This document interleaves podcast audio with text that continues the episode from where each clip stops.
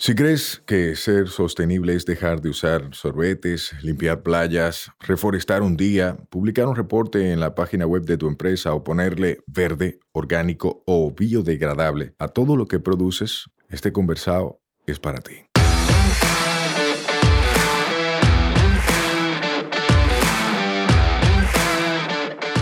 Hola, soy Sayuris Bonet, el motorcito detrás de la empresa Una Vaina Verde.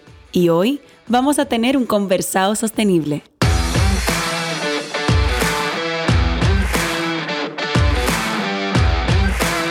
En cada conversado sostenible te ayudaremos a romper paradigmas y te compartiremos alternativas y herramientas para que acciones ya, sin excusas.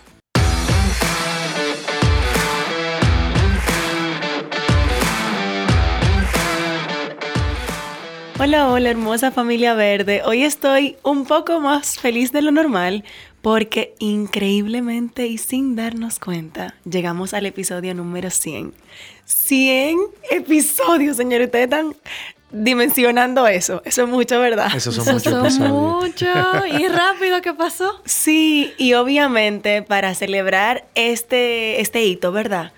Yo tengo que tener en cabina la gente que fue parte desde el inicio, desde cuando esto apenas era una idea y yo llamé y dije, mira, ¿qué tú crees si hacemos tal cosa? Funciona, ya funcionaría, ustedes hacen eso.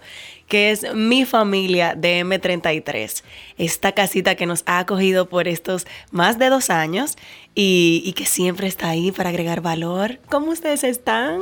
Muy bien. Súper bien, sí. Sí. Dándole con todo este, esta temporada. Claro. Y no solo que tuvimos del principio, que tuvimos en los 100 episodios.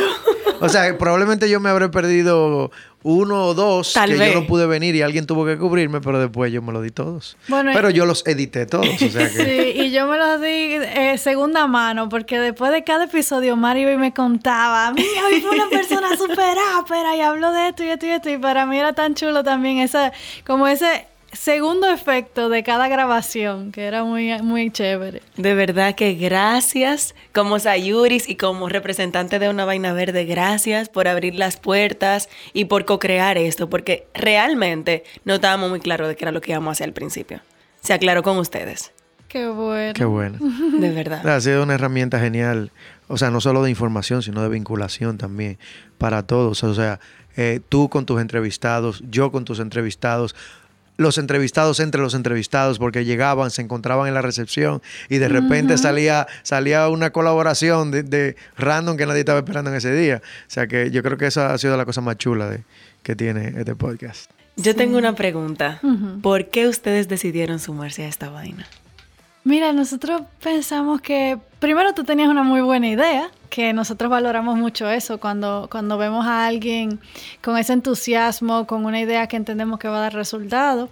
Eh, y segundo, entendíamos que hacía falta este tipo de, de plataformas para este tipo de conversaciones también. Tú sabes que yo paralelamente, aparte del estudio, estoy muy involucrada con los temas de reciclaje, medio ambiente y todo eso. Entonces, para mí era muy interesante la idea de que fuera realidad lo que tú querías hacer. Wow. Entonces por ahí nos fuimos. Wow, de verdad que mira, gracias, gracias, gracias. Hoy públicamente, ¿verdad? Porque los que vienen se enteran de cuál es la familia, pero ustedes que escuchan de repente no.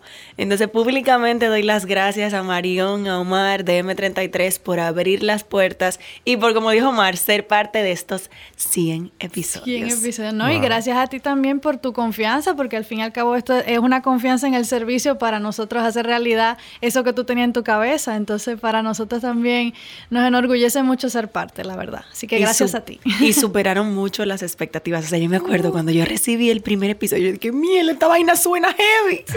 Suena heavy, suena de verdad. Tú sabes, como cuando yo escucho un podcast que regularmente es internacional, Claro. ya está subiendo mucho la calidad de lo local. Sí. Pero antes, o sea, la gente no sabía ni lo que era un podcast. Y, y mira, me pasa que tú sabes que uno siempre tiene el síndrome del impostor. Y yo siempre, cuando escucho lo que yo hago, yo digo, eso pudiera quedar mejor. Y busco la forma de que quede mejor. Pero entonces, en estos días estaba escuchando un podcast internacional muy famoso. Y yo nada más pensaba, wow, pero lo de M33 suena mejor que ese. suena mejor de ahí. O es que la atención al detalle de ustedes, de verdad, y se lo digo como, o sea, como la que está afuera, la atención al detalle de ustedes en todo, Es impresionante. Sí, el bien- servicio. Sí. Ay, gracias, qué bueno. A mí- para mí me causaba muchas gracias los días que yo estaba aquí, cuando tú grababas, yo escuchar a tus invitados. Ah, pero un estudio de verdad, desde que se abrió la puerta yo, y yo me reía sola en mi oficina. Ah, pero de verdad. Sí. Es un estudio grandísimo. Oh, pero esto es grande aquí adentro. Sí. Es verdad. La gente, la gente no se lo espera. Y, y sobre todo la formalidad del negocio. Tú sabes que este es un negocio muy informal. La mayoría de los que tienen estudio lo tienen en su casa.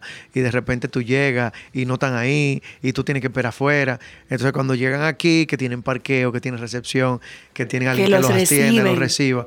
eh, realmente eso, eso ayuda muchísimo. Y también. paralelamente también están surgiendo otro tipo de, de lugares eh, que son muy formales. Entonces yo siento como que eh, ta- estamos en el medio nosotros porque hay lugares como tan formales y tan... Que tú te sientes lejos del sí, equipo. y aquí la gente como que a nosotros nos gusta que la gente se sienta como que está en su casa, como que está relax, Sí. que no, no hay una presión. O sea, somos formales a nivel de negocio, pero a nivel de relaciones somos familia de todo el mundo. Wow. Yo quiero que ustedes aquí en el episodio, porque lo hemos mencionado creo que varias veces, pero en el episodio digan qué significa M33. Bueno, M33 es el nombre de una galaxia que viene por quien la descubrió, Mesher. Eh, to- toda la que la ha ido descubriendo tienen un número, esa fue la número 33. Y elegimos esa galaxia por una peculiaridad, y es la galaxia donde se ha registrado mayor nacimiento de estrellas de todo el universo. Y es una galaxia que bajo condiciones especiales puede verse a simple vista desde la Tierra. O sea, con la oscuridad correcta, sin nube. Entonces, nosotros siempre decimos que el talento está ahí, que simplemente hay que poner atención para poder verlo a simple vista. Señores, díganme si ustedes no se derritan igual que yo cada vez que escuchan de que lo que significa M33. Yo, cuando estoy aquí en esta galaxia, yo me siento una estrella. Pero Esa es la idea. me tratan parte. como una estrella. Esa es la idea. Mira, nosotros aquí recibimos artistas eh, muy famosos y recibimos para lo que se creó el estudio, que son los artistas nuevos. Y nosotros le damos el mismo trato al artista nuevo que no ha sacado su primera canción, como al artista que se ha ganado varios Grammy y llega aquí con tres guaguas de seguridad, ¿te entiendes? Wow. El mismo trato. Y eso la gente no se lo cree hasta que lo ve, incluso en el precio. A veces me dicen, wow, fulano estaba allá, se hicieron de dinero y yo, yo le cobré a fulano lo mismo que te cobro a ti Wow. porque él usó el mismo servicio. Entonces, ah, porque él tiene un Grammy y es famoso, yo le voy a cobrar más, ¿no? Esto es- mm, yo no estoy siendo transparente con mi servicio. Nosotros Wow. somos muy, muy transparentes con todo eso, porque al fin y al cabo, porque tú seas quien tú seas, yo no te estoy poniendo micrófonos diferentes, ni te estoy atendiendo de una forma súper mega especial solo por ser tú. O sea, para nosotros todos nuestros clientes son especiales, todos nuestros clientes nosotros queremos que lleguen aquí y tengan la mejor experiencia, que, que no sea, que no se sientan que están trabajando, valga la... Wow. Claro, claro. Y nosotros decimos que nosotros somos un colmado de la industria, porque aquí nosotros detallamos todo lo que tú quieras. O sea, así mismo, o sea, si tú quieres un servicio diferente al de los demás, tú puedes pedirlo. Por ejemplo, eh, cuando vino Aventura a ensayar para su show del Olímpico, que preparó el show aquí, ellos nos pidieron privacidad total y ellos reservaron el estudio completo los días que ellos iban a venir. Wow. Entonces, pagaron más, pero si tú quieres el estudio completo, tú vas a pagar lo mismo que pagaron ellos. Claro. ¿Tú entiendes? Eh, ahora, si tú lo que quieres es una hora de servicio con un micrófono, pues nosotros te vendemos una hora de servicio con un micrófono. O sea, nosotros estamos a la medida de tus necesidades y de tu presupuesto, de lo que tú necesites. Señores, ya ustedes saben, yo creo que hasta esta parte, ustedes, si están, si están pensando en grabar algo, tienen que venir para acá. No porque lo esté recomendando yo, sino porque ustedes han tirado el episodio, cada episodio del podcast, hasta este número 100, probablemente, ¿verdad? Y ustedes están viendo la calidad.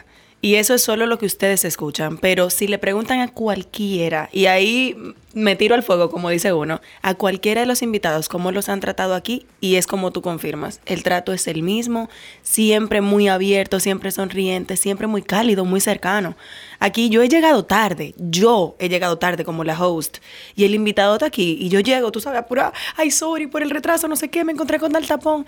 Y el invitado, tranquila, aquí me han tratado como un rey, Bebiendo como una reina, un cafecito. bueno. O sea, eso para mí me da mucha paz, porque hay vainas que se presentan, tú sabes, uno Claro. intenta ser puntual siempre, pero cuando ha pasado, yo estoy confiada. Claro, y nosotros somos muy también de, de, de, aterrizar al hecho de que somos humanos. Incluso aquí mismo nosotros a veces tenemos días que nosotros estamos estropeados ya, porque nosotros trabajamos de 9 de la mañana a 12 de la noche, 1 de la mañana, 2 de la mañana, o sea, dependiendo de, de la temporada, casi todos los días. Nosotros tenemos tres turnos de personal. Entonces, pero siempre, o sea, siempre que, que salimos de, del juidero, ¿verdad? Es como que, mierda, hoy, hoy no fue un buen día, déjame devolverme, volvemos donde el cliente, mira, perdóname, estábamos como ajetreados y no, sentimos que no te dimos la atención que tú necesitabas. ¿Qué más te podemos hacer? Te hacemos un chocolatico caliente, o sea, ¿cómo podemos? Tú sabes, porque somos humanos y a todos nos pasa. Nosotros mismos a veces, nosotros hemos tenido situaciones, han pasado muy pocas veces, eh, anécdota, ¿verdad? Donde a nosotros nos falla la agenda. Nuestra agenda es, es digital, está en los celulares y de repente yo agendé algo y Omar también en el mismo bloque. Y no se y se nos, se nos cruzan los clientes porque ni siquiera nos habíamos percatado del, del error.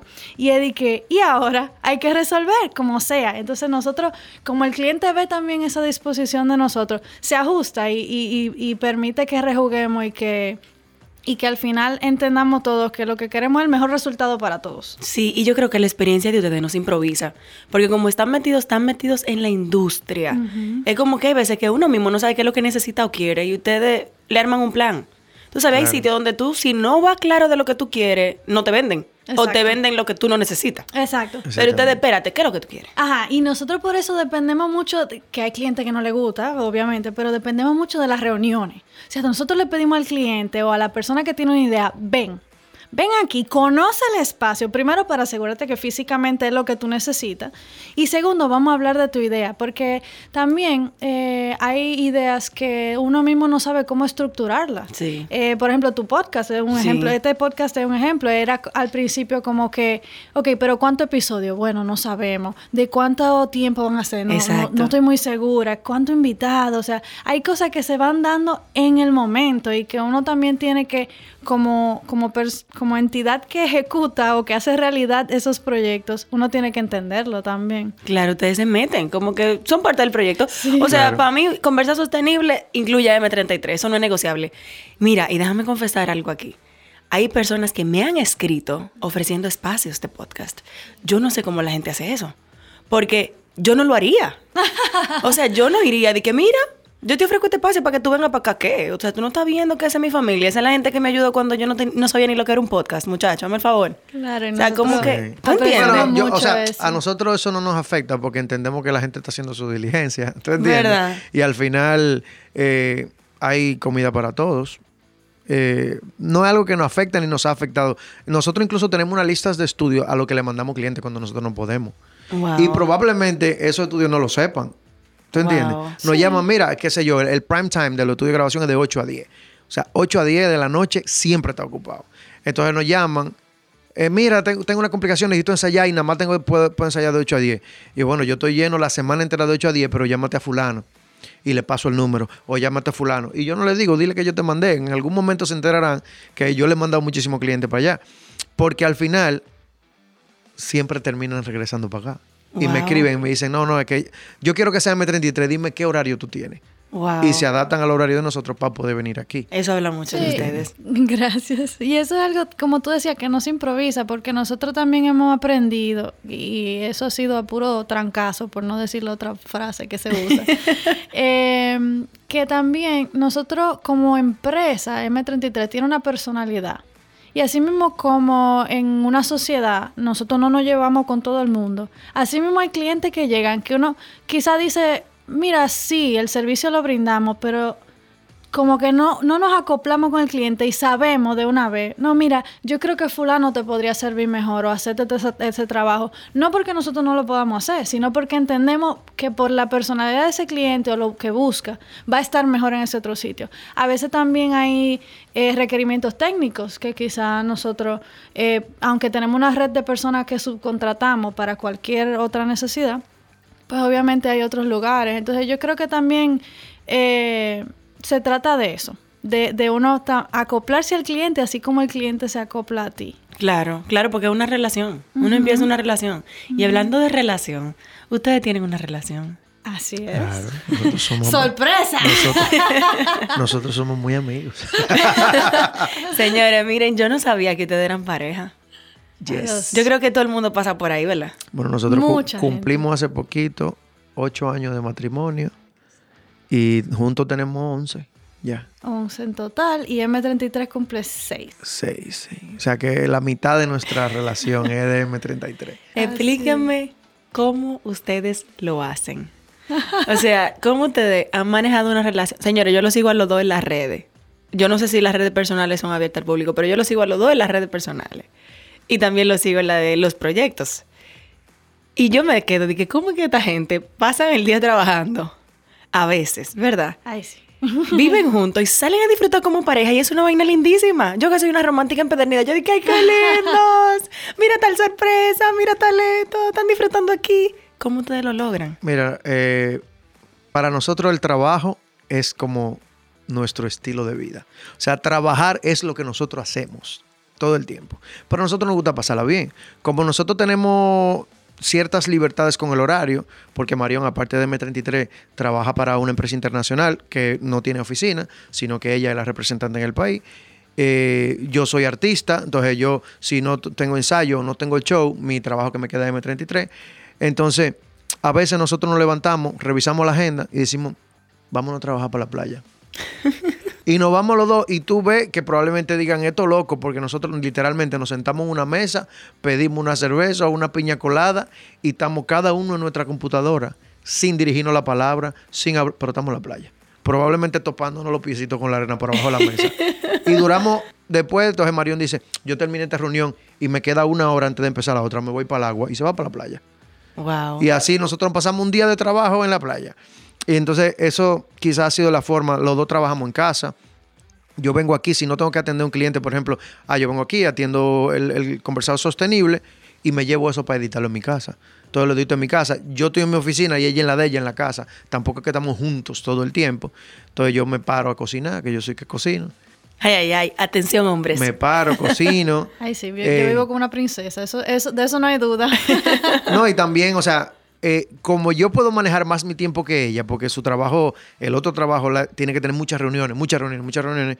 Entonces, yo que tengo más tiempo libre, yo soy el que hago ciertas cosas en la casa que se supone, según las crianzas, que hacen las mujeres, ¿te entiendes? Entonces, por ejemplo, cuando ella tiene viaje fuera de la ciudad, a mí me gusta acompañarla primero por la seguridad, porque no, no deja de ser una muchacha que se ve indefensa, aunque no lo sea, ¿verdad? Entonces, eh, yo la acompaño, pero yo la acompaño más porque si vamos, por ejemplo, que fuimos a Jimaní el otro día, son casi cuatro horas de camino. Cuatro horas de camino en la que ella tenía que manejar eran cuatro horas en las que ella no podía avanzar en su trabajo. Wow.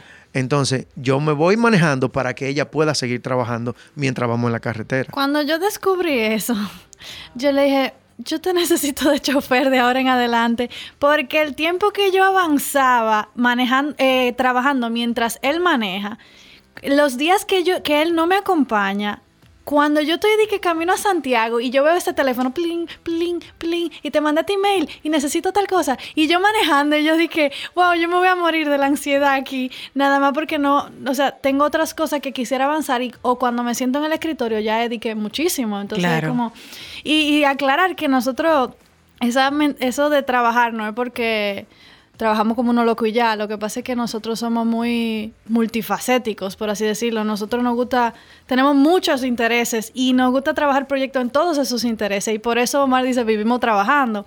Pero es un... Pero porque un- tienen muchos trabajos. es porque tenemos muchas cosas diferentes, Ajá. exacto. Y porque eso, es no- eso nos mantiene entretenidos. No es, eh, no es algo de que, que, que nosotros estamos sentados en una oficina eh, y la vida la sentimos que se nos va lentamente. No, o sea, nosotros estamos viviendo activamente eh, y eso incluye trabajo. Y eso nosotros lo incorporamos todo. O sea, el trabajo, el, pasarla bien, el estar tranquilo. Eh, entonces, eso es como mucho de, nuestra forma de, ser. Pero aparte de eso, volviendo a tu pregunta original, ¿verdad? Omar y yo tenemos, o sea, primero tenemos, yo diría que entre una suerte y una bendición. Nosotros nos llevamos muy bien. Eh, dependiendo de tu forma de ver la vida, tú dirás, bueno, es una bendición o suerte, pero, ¿verdad? A quien le sirva el sombrero. Eh, nosotros nos llevamos muy bien. Nos, nos acoplamos muy bien, entendemos las necesidades del uno del otro, que eso es muy importante, yo entiendo, en una pareja. Eh, y y nos, nos apoyamos independientemente de los roles que la sociedad haya establecido el uno para el otro. Como Marte dijo, si él tiene que cocinar, cocina, si él tiene que limpiar la casa, la limpia. Y si yo tengo que ayudarlo a él con algo, como en el escenario, que hay que armar un, set, o en el estudio, que hay que preparar un ensayo, yo lo hago. Eh, y nosotros somos como ciegos a, a esos estándares establecidos, ¿verdad? Por otro lado, algo que para nosotros es clave, nosotros sabemos y, y, bueno, hemos aprendido realmente a nosotros separar nuestros roles donde sea que estemos. Y creo que esa es la razón por la cual tú te diste cuenta hace muy poquito que nosotros somos pareja. Porque que en M33 nosotros no somos Omar, la- el, el esposo de Marión, y Marión la esposa de Omar. Nosotros somos los encargados de que esto funcione independientemente de lo que eso signifique el uno para el otro. Y Omar tiene responsabilidades para con el estudio que yo tengo que poder exigirle a él que las cumpla. Y yo tengo responsabilidades para con él que él necesita poder exigirme. Eh, de una forma eh, totalmente objetiva. Debemos poder tener esas conversaciones. Y eso es algo que es muy difícil. O sea, incluso con, con gente que no son tu pareja. O sea, es muy difícil establecer conversaciones de, de tú sabes, de facts. Ajá. Entonces, sobre todo en la cultura que estamos, que es muy... Que la gente lo lleva todo a lo personal y se Muy- quiere sentir mal. O sea, no, no importa si tú, si anoche yo llegué tarde a la casa y tú te molestaste conmigo y que tú no me quieres hablar, aquí en M33 Todo está bien. todo está bien. Y a veces que, que hay gente, lo que saben que somos pareja se encuentra súper raro, que a veces yo estoy en la cabina y le digo Marión y ella me responde Señor. Sí. Siempre, siempre tú respondes así. Sí. Y yo, tú puedes venir un momentico, mira, para que me ayude con esto, dame un cafecito para estos clientes. Ah, claro, como no ahora mismo. Pero no nos tratamos, mi amorcito. Pues yo un cafecito. No, igual, es de que búscame esto, resuélveme esto, hay que hacer esto otro. O sea, siempre estamos encima de lo que hay que hacer. eh, y de lo que, de lo que, claro, cuidándonos, protegiéndonos siempre. O sea, ante cualquier situación, si yo tengo que decirle a Omar o llamarlo, lo llamo. Si él me tiene que llamar a mí. Eh, nosotros también eh, balanceamos mucho lo que son nuestras fortalezas y, igual también consideramos nuestras debilidades. Eh, hay cosas para lo que quizá yo sea a mí se me haga más fácil que amar. Y hay un tema, por ejemplo, la conversación con los clientes directamente. Cuando algo no está saliendo como el cliente quiere o algo, es como que, ¿a quién llamamos? No, busquen a Marión. Vamos a que Marión hable con ellos, que veamos cómo buscarle una solución. Es porque- que tú, de verdad, tú tienes un don para hablar con la gente y para llegar a entendimiento a la gente. Es más, tú me has echado boche a mí, que no se sienten como un boche. Nunca. O sea, Mario me ha llamado la atención en par de veces. Y nada se siente como un boche, ni nada se siente como un ataque personal. Tú eres muy asertiva, muy. bueno, qué Tú deberías de un taller de eso para yo cogerlo. No, y tú sabes que también en ese sentido nosotros dividimos esas cosas porque nosotros no podemos ser juez y parte. Por ejemplo, yo o Les o Darol, que estamos involucrados en la parte eh, opera- bueno, en la parte creativa, digamos, no tan operativa, pero más en la creativa, eh, yo no puedo de repente tener una discusión contigo porque tú no me has pagado Claro. y después recibirte para hacer un trabajo. Porque yo voy a estar predispuesto y eso se va a sentir en el trabajo. O sea, esto es tan delicado, este trabajo que nosotros hacemos, que si tú llegas estresado, no va a salir bien. ¿Tú Wow. entiendes? No va a salir bien. Nosotros hemos devuelto al cliente para su casa y le hemos dicho, tú no estás ready para grabar. Tú no estás ready. A veces llegan estresados, tú lo ves en la recepción, en una llamada, matándose, y te dice, di que, eh, vamos a grabar. Y tú dices, no, loco, tranquilo, Relájate. vamos para el patio, quiero un cafecito. Y nos sentamos en el patio y empezamos a hablar. Ustedes son y hasta psicólogos aquí. Ya y, después, saben. y después que le bajan los ánimos, ¿cómo te sientes? Ya, oh, chale, sí, es que esta, esta gente, yo, pero ya te sientes mejor, sí. Vamos a grabar. Sí. Tengo que decir que yo he sido uno de esos clientes. Yo me acuerdo una vez que llegué, o fue cuando terminamos, no sé, pero yo estaba incómoda, creo que fue cuando llegué.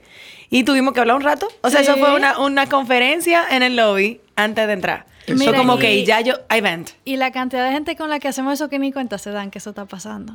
Porque Wow. nosotros lo embullamos, porque ah, volvemos al punto, somos humanos todos. Y, Sí. y así yo, yo comprendo que, que es mi tiempo y tú comprendes que tú reservaste y que tú tienes que cumplir, pero si no va a salir bien, ¿para qué? No, o sea, no va a salir. Mira, te voy a decir dónde está uno de los trucos de nosotros. Es en el café.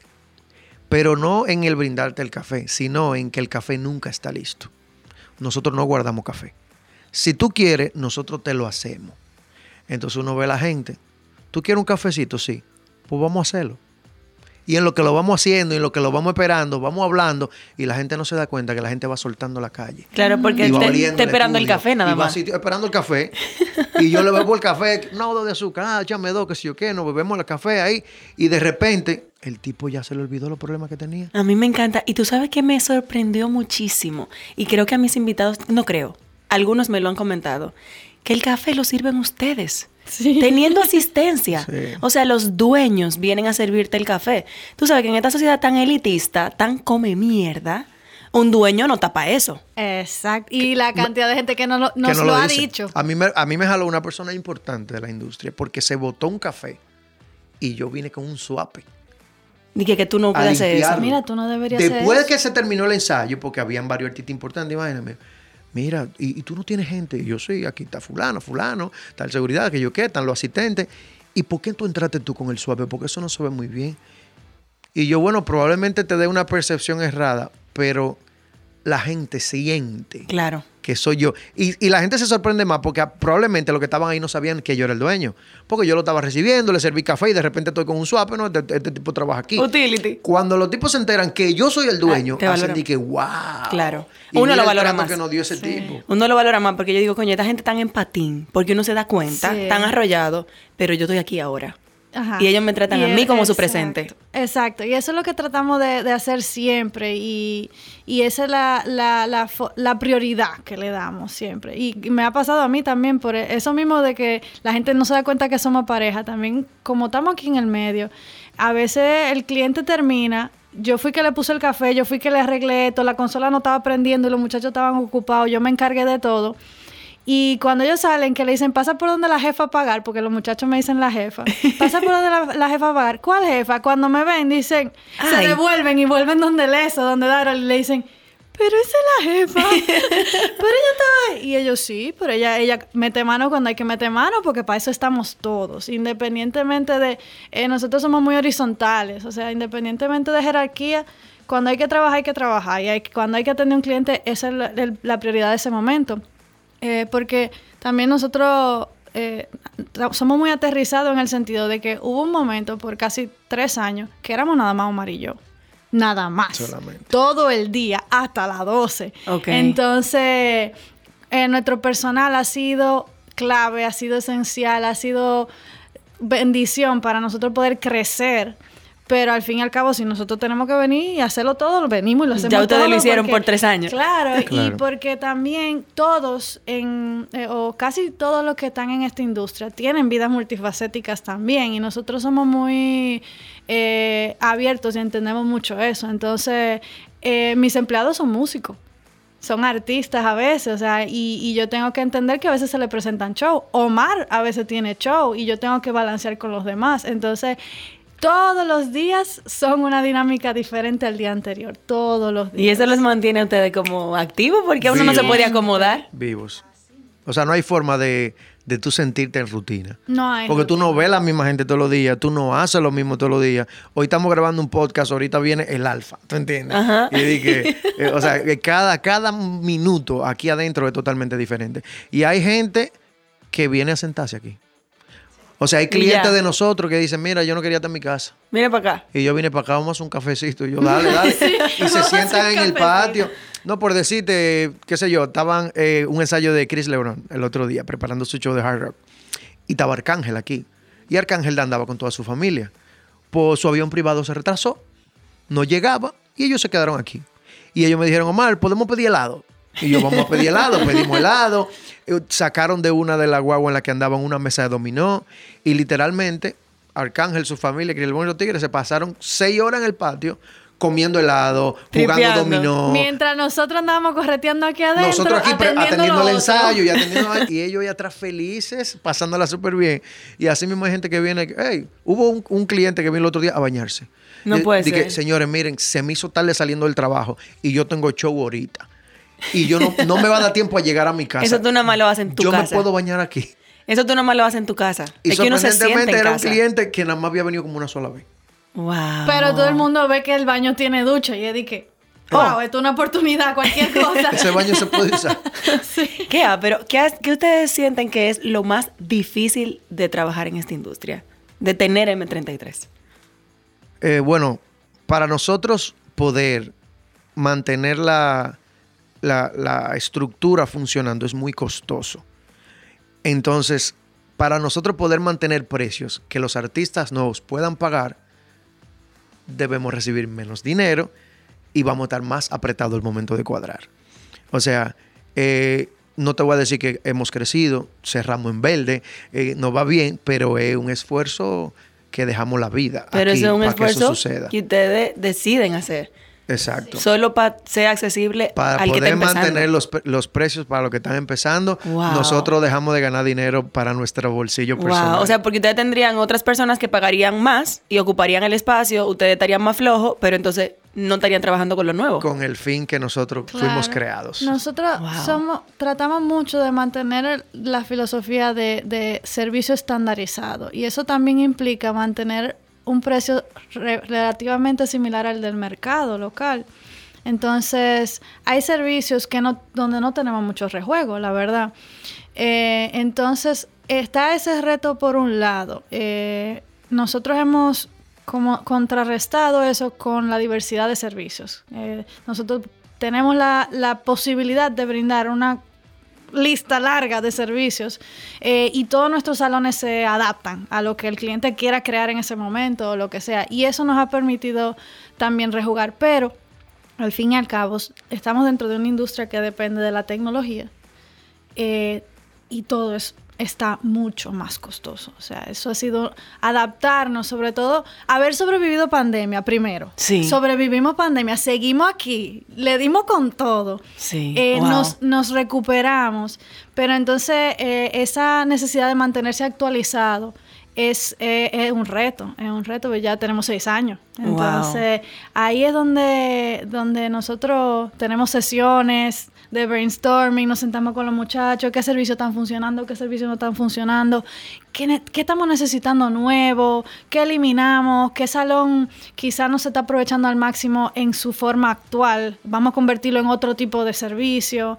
Eh, dependemos mucho de ese semana tras semana eh, ir escuchando al cliente y, a la industria que nosotros todos pertenecemos, porque así como Mar es artista, por ejemplo, él está por lo menos do- dos noches a la semana en eventos en vivo haciéndole el sonido y la ingeniería de sonido. Tenemos muchos colaboradores que están en el medio también, viendo qué es lo que demanda y, y cómo podemos ir adaptándonos y también mantener nuestros clientes actuales y, y darle cada vez más valor, de alguna forma u otra, valor agregado. eh, que el valor agregado nuestro suele ser mucho más en la parte humana, o sea, eh, porque dentro de lo que es habilitar nuevas cosas, pues como te digo, es súper costoso habilitar otro salón, por ejemplo, eh, la preparación acústica, los equipos, lo no sé qué. Entonces, eh, yo creo que tú eres una de las pocas personas a las que yo le he dicho esto, si mal no recuerdo te lo mencioné. Realmente, si fuera por Omar y por mí, M33 fuera una fundación. O sea, no fueron por fines de lucro.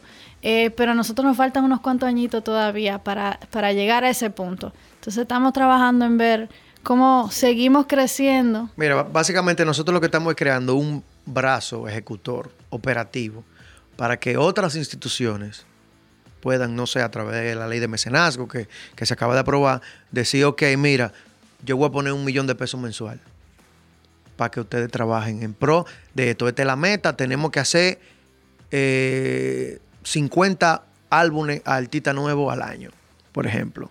Eso sería Pa- genial. fun- eh, funding ¿Quién es que tiene que dar esos cultura, cuartos? Quien sea, cultura. Atención, sea. cultura. Eh, Milagro, que está ahí ahora. Sí. Sí. Atención, necesitamos dinero para la industria, que siempre se pide calidad, pero no se costea. Entonces, Claro. ¿en, en qué estamos? Entonces a veces tú dices, bueno, ah, una hora de grabación cuesta eh, 50 pesos, pero donde fulano me cuesta 50 pesos. Yo sí, pero fulano, primero está informal, segundo tiene el estudio en su casa, tercero no paga los niveles de No luz que nosotros pagamos. estructura de costo. O sea, nosotros tenemos que pagar primero el, el derecho a parqueo al ayuntamiento, porque tenemos nueve parqueos allá afuera, y hay que pagar un impuesto por eso, por uso de cera.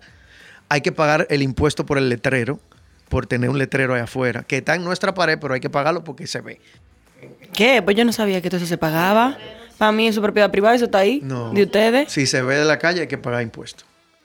Ahí es que el ayuntamiento es bueno cobrando. Ahí Ay, es que bueno. Entonces, uno paga una serie de cosas, los impuestos, aquello que el impuesto sobre la renta. Si de casualidad eh, eh, registraste ganancia en el cierre de año, ¡pum! a lo- El a la- a la- 27. Claro, porque el Exacto. cliente viene aquí y tiene todas las facilidades de pago, pero el cliente es persona física, ¿no? o sea, el cliente es una persona, un consumidor cualquiera, pero nosotros dentro de ese precio que ellos están pagando, Estamos pagando. Está- Estamos ellos no asumiendo el están impuesto. pagando lo mismo que al otro estudio, pero nosotros tenemos que declarar los impuestos. Claro, y el otro se lo está ganando Entonces, entero. eh, Exactamente. Exacto. Entonces, Wow. eh, no todos son así, o sea, hay otros que sí tan formales, pero nosotros tenemos el reto porque nosotros tenemos una infraestructura que mantener también. Eh, nosotros eh, eh, se engaña desde afuera el laberinto que hay aquí adentro de, de espacios. Sí, porque uno ve un cuadro, Ajá. un rectangulito ahí, para Sí. atrás. Pero cuando tú entras, di que, ¿qué? Sí, Todo entonces, esto. Mantener todo eso, la luz, como se- así como a todo el mundo se le ha disparado su luz en su casa y en su negocio, aquí se ha disparado. Porque imagínate, nosotros no trabajamos de 8 a 5. Claro. Nosotros estamos todo el día literalmente con luces prendidas, con aire prendido, o sea, todo moviéndose. Entonces, es son retos de sí, costos, que ah, pero, y sí. que ah, pero que lo transparenten, porque desde afuera uno no sabe. Incluso yo, que estoy adentro, tampoco lo sé.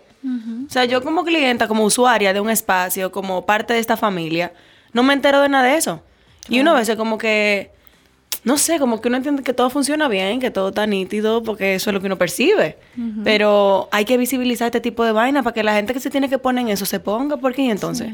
Sí, porque todo, eh, todo hay que renovarlo. O sea, y ya cuando, por ejemplo, el, el mejor ejemplo es tras pandemia. Pasó pandemia, logramos mantenernos, diversificamos servicios, ok. Y entonces era de que, ok, lo logramos otra vez. Ay, pero ahora hay que ma- darle mantenimiento a, a la acústica de los salones, porque la lona que llevan dentro, la, la- la- la lana que llevan dentro de esos, hay que darle mantenimiento. Eh, los equipos, ya hay que cambiarle algunas piezas. Los software, o sea, todo se va renovando, se va poniendo más costoso. Entonces, Ay, mucha gente eh, llega aquí, ve el cafecito, ve el servicio y ya, pero ¿Y no, cree que es hay, eso? hay mucho, mucho, mucho. Y mira, nosotros tenemos páginas y páginas y páginas de proyectos que nosotros quisiéramos en algún momento darle vida, pero la mayoría son proyectos eh, muy como estilo pro bono. Entonces todavía no tenemos la, el espacio mental, como yo digo, que mucha gente se ríe con ese concepto. No tenemos todavía el espacio mental para hacer realidad esas cosas cuando tenemos que estar pagando lo- lo- lo- lo- las facturas mes tras mes, tú sabes. Eso es lo mismo que pasa a nivel social. O sea, si nos preguntamos por qué no avanzamos como sociedad, aplica el mismo concepto. La gente no tiene tiempo ni de pensar cómo transformar una ciudad. La gente está buscando su chao, el día a día, su comida. ¿Qué es lo que tú le estás pidiendo a una gente que tiene un salario de 5 mil, 6 mil, ahora 11 mil pesos?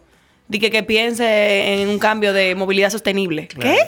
O sea, ¿qué es lo que tú me estás hablando? Totalmente, totalmente. A veces, me, por ejemplo, yo soy compositor y a mí me pasan seis meses sin escribir una canción. Oye, pero ¿y ese es tu trabajo? Y yo, no, mi rey, porque yo tengo que comer. Entonces yo tengo que estar en la calle tirado. Cuando yo llego a mi casa desbaratado, después de 12 horas trabajando aquí, o después de un show, lo que menos yo quiero es sentarme a escribir una canción. Claro, tú estás en la operativa el día Entonces, a día. El, el empresariado y, y- y el gobierno debe entender que los artistas funcionan de manera diferente. Ah, no es que tú le vas a pagar para estar acotado, porque eso es lo que la gente ve. Ah, yo le estoy pagando para que él esté acotado. No, tú le estás pagando para que él cree. O sea, si la gente no se volvió loca, los que no se volvieron locos en pandemia fue por los artistas. ¿Tú entiendes? Oye, tal Entonces, cual. lamentablemente para la gente, para la gente que tiene un trabajo tradicional, lamentablemente al artista hay que pagarle por estar en su casa sentado. Hay que pagarle para crear, hay que pa- pagarle para que tenga una estabilidad mental que le permita crear. Claro. Claro, tiene que haber resultados. Tú tienes que hacerme festivales, tienes que hacerme exposiciones de arte, tienes que hacerme esto, tiene que verse lo que tú estás haciendo. Pero hay gente que lo está haciendo y no tiene un peso arriba. Tal cual. Entonces no incentiva tampoco al que el otro quiera hacerlo. Porque el que va subiendo dice, pero espérate, fulano está desbaratado, me voy a meter ahí. Mira, en, en Colombia, que es ahora mismo quizá el, el punto más importante de la industria musical en Latinoamérica, empezó desde el gobierno, empezaron los ayuntamientos a hacer festivales, a hacer mercado de música y fueron incentivando eso hasta que el empresariado entendió el negocio multimillonario que había en la música. A veces la gente ve que el Alfa se compró su segundo Bugatti y dice, no, pero tiene que haber narcotráfico ahí, porque ¿cómo él se... co-?" Y yo, siéntate ahí que yo te, voy a explicar cómo, cómo, cómo él se compra, no, no tres, no 10 Bugatti. ¿Tú entiendes? que que es fácilmente el Alfa tiene más dinero que cualquier empresario exitoso de aquí.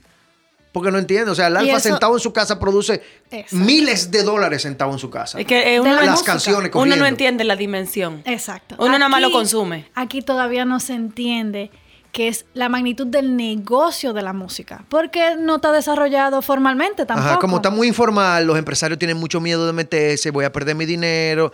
Y dice, no, pero, o sea, por eso entonces de repente tú ves que un artista se pega y su manager un primo de él que tenía un dealer que le puso un dinero y de repente este tigre que no estudió, que simplemente es hábil, está manejando 100, 200 millones de pesos al mes. ¿Que qué negocio lo maneja? Entonces ahí empiezan los desórdenes, la cosa. Pero, o sea, estamos hablando de que en Colombia, en, en el año 2019, 18, 19, hubo una ganancia neta de 250 millones de dólares de ganancia nada más del negocio de la música. No lo que produjo, esa fue la ganancia, 250 millones de dólares. Wow. ¿Tú entiendes? Estas son vainas que. Es que, una pregunta. A quien le toca tomar decisión, lo llama a ustedes que saben de eso. De que, mira, vamos a hablar. Nosotros estamos involucrados en, en algunas conversaciones, en algunas, quizá no todas, eh, bueno, no, definitivamente no todas, Eh, pero eso es también... Pero hacen caso, o es un allante, que una reunión por una foto y después se Hay quedó ahí. Mucho Hay mucho allante, Hay, hay mucho allante. allante. Lo que pasa es que también eh, hasta ahora la mayor parte del dinero que se enfoca en este tipo de industrias eh, creo que se podría decir que está manejado muy políticamente. Entonces ahí hay... Esa es la vaina, son la misma gente, tres gente, cuatro gente. Exacto. Entonces está ese reto local cultural también.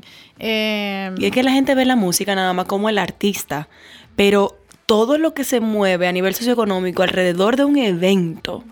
O sea, en estos días yo estaba viendo, creo que era alguien de Medellín, creo que es un rol de gobierno de Medellín, un videito como que me mandaron por WhatsApp, que él decía, o sea, hay mucha opinión en contra y a favor de que, que no fue él que lo hizo, pero él decía, el hecho de que Bad Bunny viniera a Medellín Ah, yo- yo lo viernes y sábado yo lo vi, sí. tiene que ver con que nosotros creamos incentivos para que saliera mejor que él viniera aquí. Pero el hecho de que él vino aquí esos dos días repletó ocupación, no solo aquí, sino en todos los lados. Todos los que estaban jodidos por pandemia a- a- abri- alzaron cabeza, todos los Airbnb Claro. completaron, todo el que tenía comida vendió. O sea, eso hace un artista en un destino. Claro. Pero aquí se ve que como que el artista está encapsulado, como que nada más gana el que lo trae. Así- mira, y a veces, cuando son artistas famosos, gana el artista. Pero aquí se hacen festivales que invitan artistas locales y le dicen al artista, mira, no hay dinero porque es que este festival sale muy caro. Entonces, eh, te va a servir de exposición, sube, canta. Entonces tú dices, ah, ok, pues me imagino que tú produciendo no va a cobrar. No sé, yo voy a cobrar porque yo estoy haciendo mi trabajo. Y yo, yo no estoy haciendo mi trabajo. El único trabajo que vale en el festival, el que no vale, es el mío. El del artista es el único trabajo que no y el vale. del artista local, para colmo, porque concho, le deberíamos estar jalando para donde nosotros. Claro que se quede aquí, Por que eso es lo que dinamiza. Pero no solamente no le pagan, se la ponen en China a la gente. Entonces tú dices, wow, y nosotros estamos muy trabajando, mu- trabajando mucho eh, para cambiar eso dentro de, de lo- de nuestro alcance. Pero es una lucha.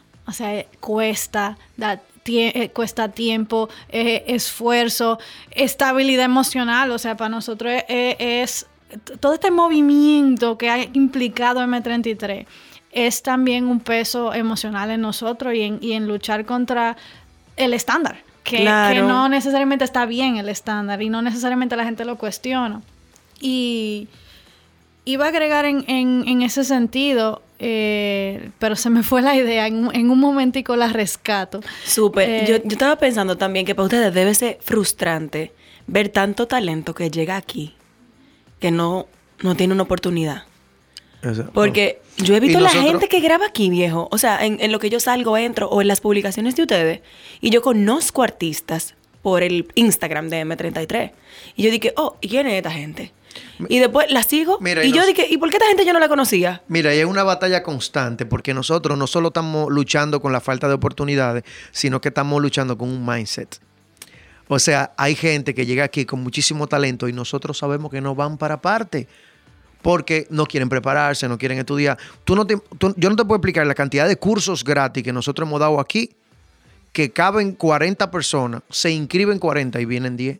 O sea, se inscriben los 40, que ya nadie se puede inscribir más. Yo, bueno, cierra la inscripción porque ya no, no cabe más gente y no van a caber. Y el día de la, de la charla llegan 10 nada más. Claro, la disciplina. Llegan 10. Entonces tú dices, ok, en estos días hay algo.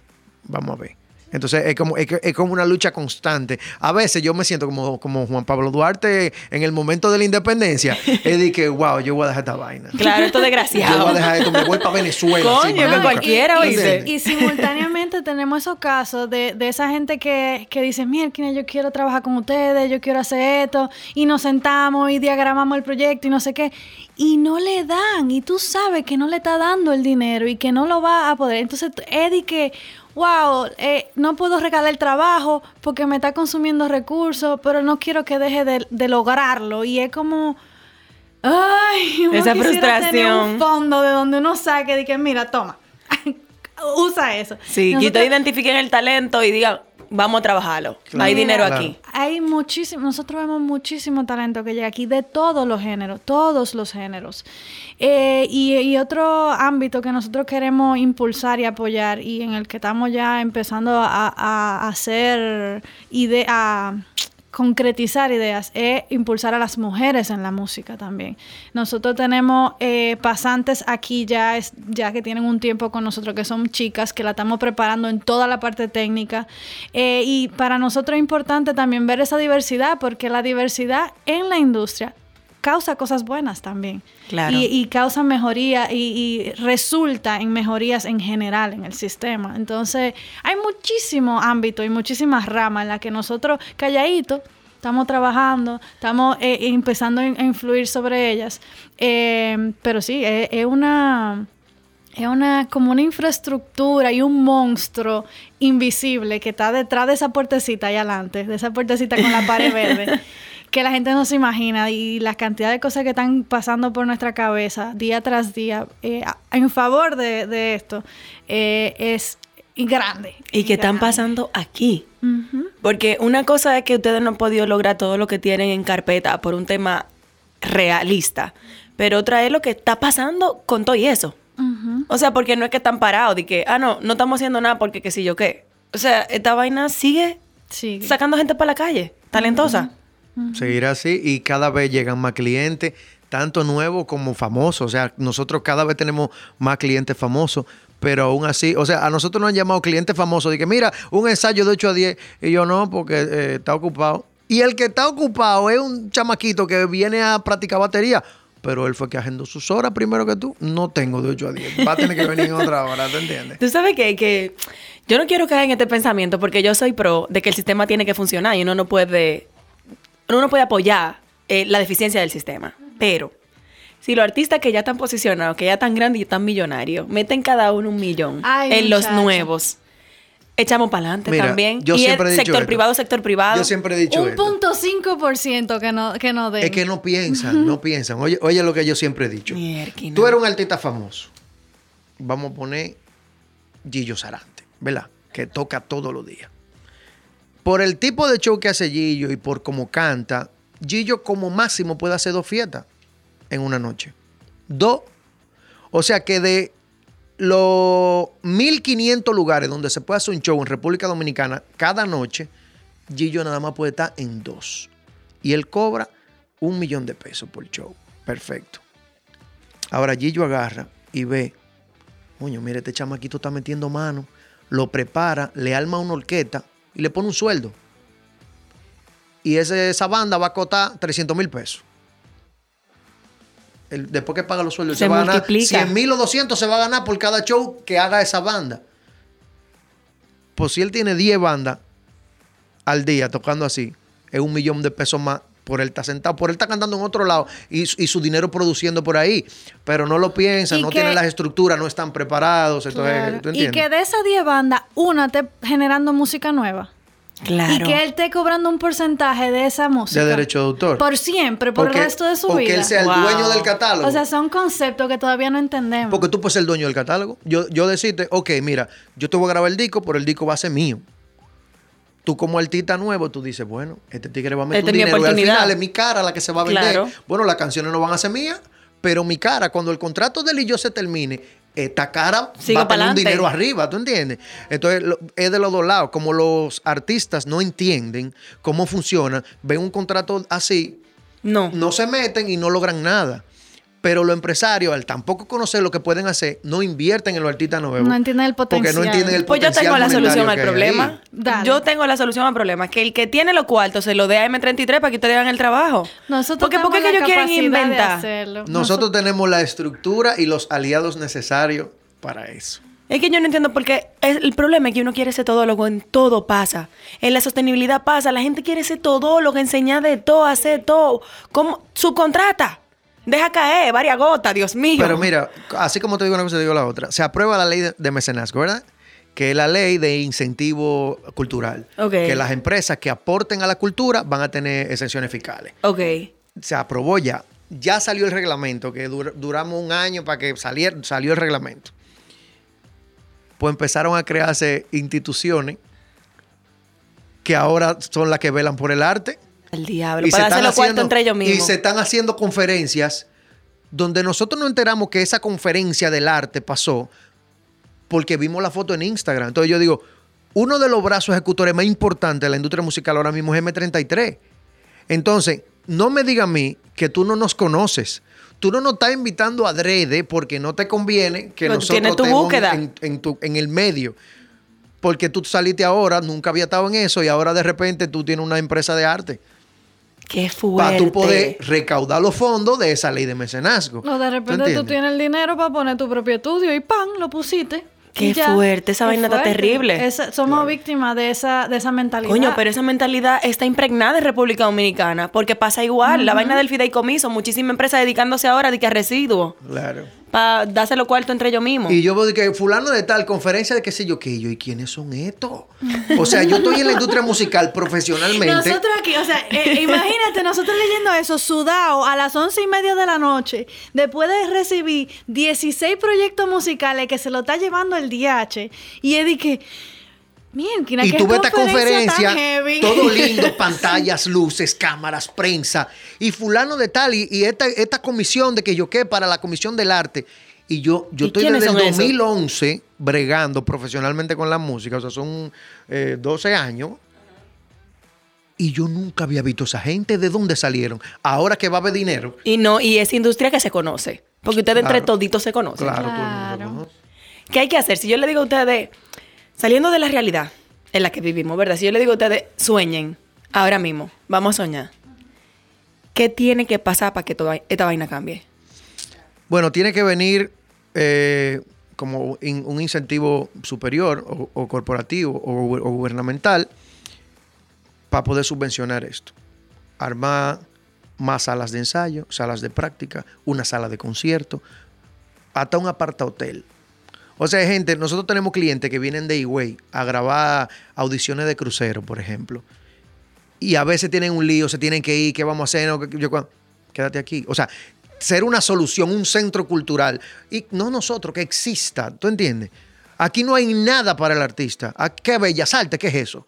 El conservatorio, ¿qué es eso? El conservatorio te enseña a tocar un violín, pero ¿qué diablo vas a hacer tú con ese violín después de tu graduarte de ahí? Eso no te lo enseñan ahí. Lo más cercano es la UNFU.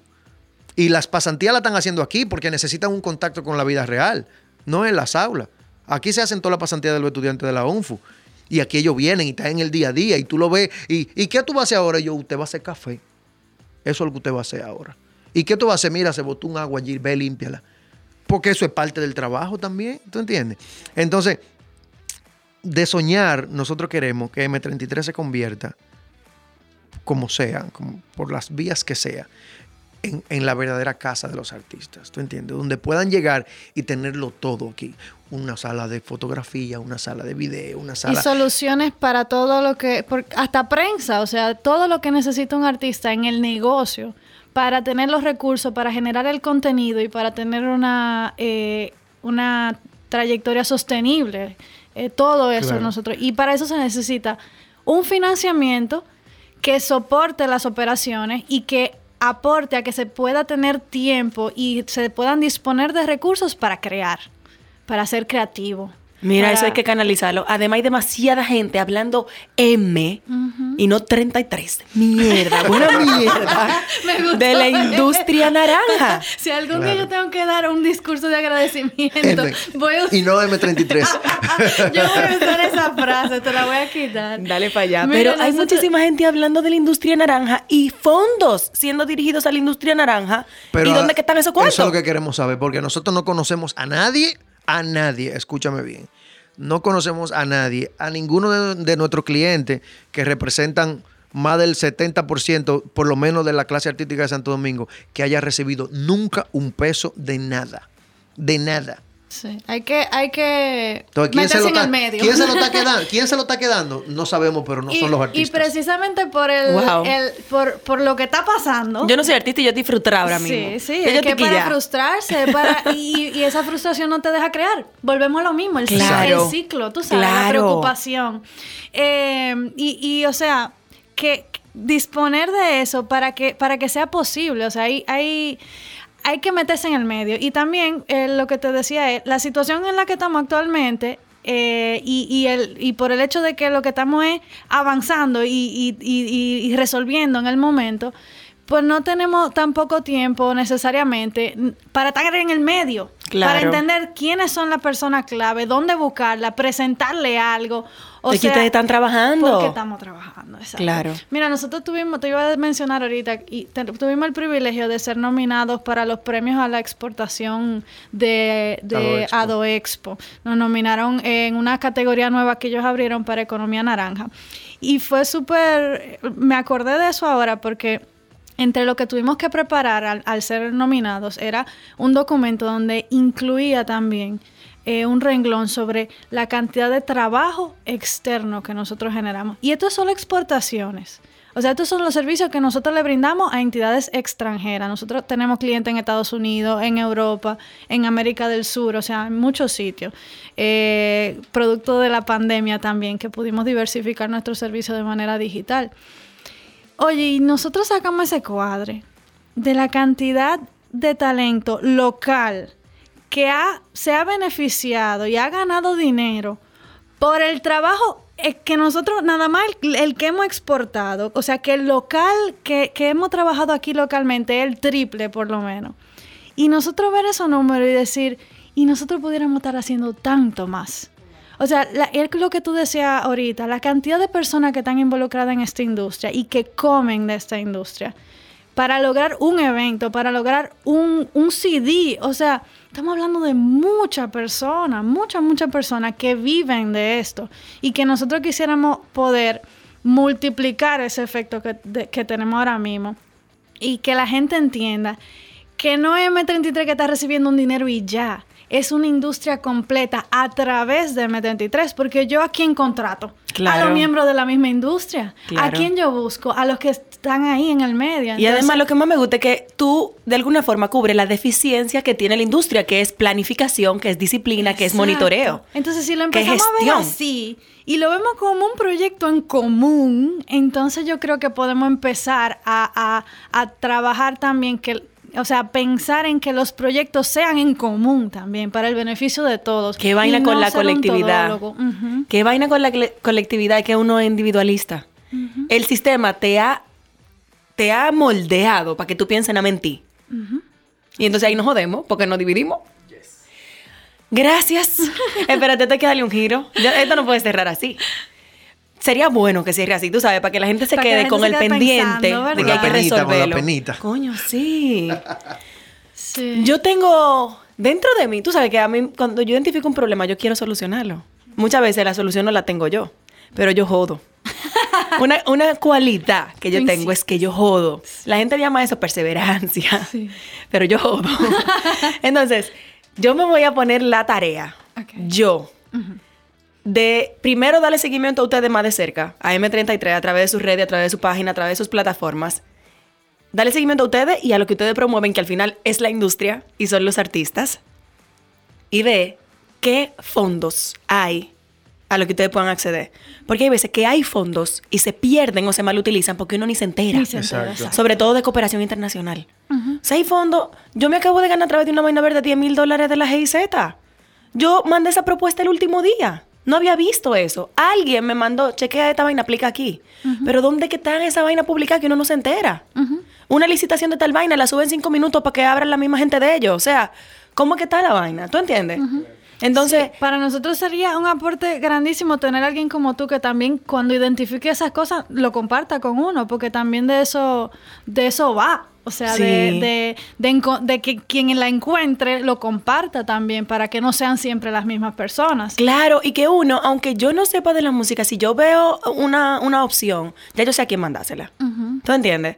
De verdad, gracias nuevamente este episodio de 100. eh, me encanta, porque ha sido una reflexión en lo que nosotros buscamos. Eh, en este conversado nosotros buscamos que la gente reflexione para accionar. Ese fue el objetivo con el que fue creado. Y me gusta porque de repente no hemos hablado de sostenibilidad, pero hemos hablado de dinamismo socioeconómico, local, y eso es igual a sostenibilidad. O sea, mucha gente entiende que sostenibilidad es hablar de recursos naturales y del medio ambiente. No solamente, hay muchos otros renglones, sí, claro. No, y te agradecemos a ti de nuevo por la confianza, eh, por ponerte a disposición también de nuestro crecimiento. Eh, estamos muy felices de estar aquí, eh, estamos muy fe- felices de lo que hemos logrado ahora. Tenemos, como tú nos dijiste, como te mencionamos, grandes planes, grandes sueños que esperamos que, que podamos cumplir. Y yo creo que en conjunto nos podemos seguir apoyando. Así como logramos que este podcast sea realidad, creo que podemos hacer muchísimas otras cosas más. De verdad que sí. Y que la gente Gracias. sepa que nosotros entramos en todo, En que todo. nos llame, que nos consulte, que nos pregunte. Mucha gente a veces nos dice, ay, que a mí me daba como vergüenza llamarlo, yo no sabía si ustedes iban a querer. Oye, nosotros recibimos a todo el mundo. Claro, lo asesoramos dentro de la experiencia que tenemos. Hay proyectos que se pueden, hay proyectos que no. Pero que la gente sepa que nosotros estamos, somos muy eh, abiertos y estamos muy disponibles. Somos heavy. en resumen, gracias de a verdad, ti. gracias por este espacio, por estar metiendo mano, aún sin apoyo estatal, ¿verdad? Y del sistema. eh, y por hacer un trabajo de tanta calidad. Porque mucha gente se descuida con la calidad cuando ya tiene clientela. Y ustedes no ceden ahí. De verdad. ¿Algún mensaje que quieran para cerrar? Puede ser un fuetazo o puede ser un No, mensaje. ya, que lo mejor está por venir. Lo mejor está por venir.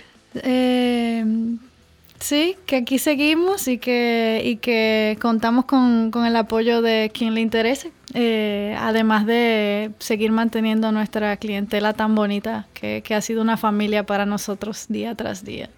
Ya ustedes saben, señores, sigan M33 en todos los lados y vamos a seguir viendo este, este universo de estrellas, ¿verdad? Esta galaxia de estrellas. sí, que, Yes. que orbiten nuestra, nuestra galaxia, todos esos artistas. Bye bye.